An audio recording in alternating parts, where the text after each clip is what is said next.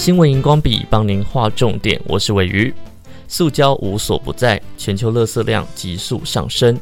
根据世界银行的报告指出，二零一九年的全球垃圾量已经超过二十亿吨，其中光是塑胶垃圾就占了两亿多吨。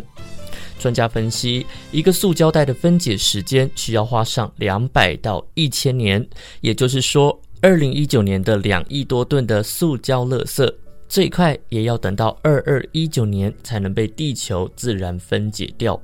看到国际学术期刊《Nature》的研究显示，美国和英国平均每个人制造的塑胶废弃物排名是世界大国中的前两名。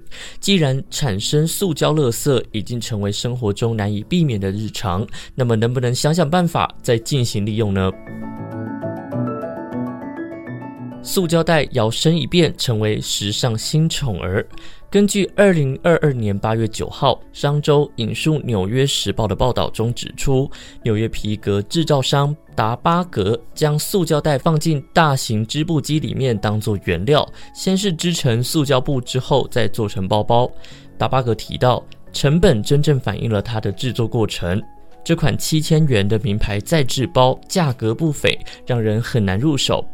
不过，没想到这款包包却因为登上了时装周的伸展台，受到更多厂商还有品牌的关注，相争要求合作，让塑胶袋再制的编织产品引起话题。避免不必要的消费，才能治本。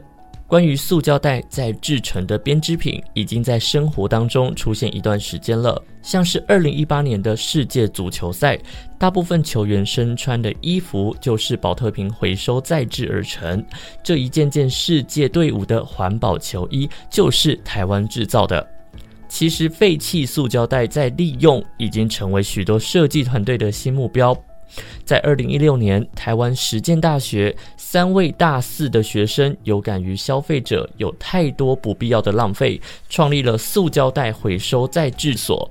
他们强调，地球资源有限，不应该做不必要的消费还有浪费。不止这一群大学生哦，我们还发现有越来越多的品牌开始将塑胶废弃物重制再设计。虽然是值得鼓励的事情，但是这种治标不治本的环保，我们也该思考源头。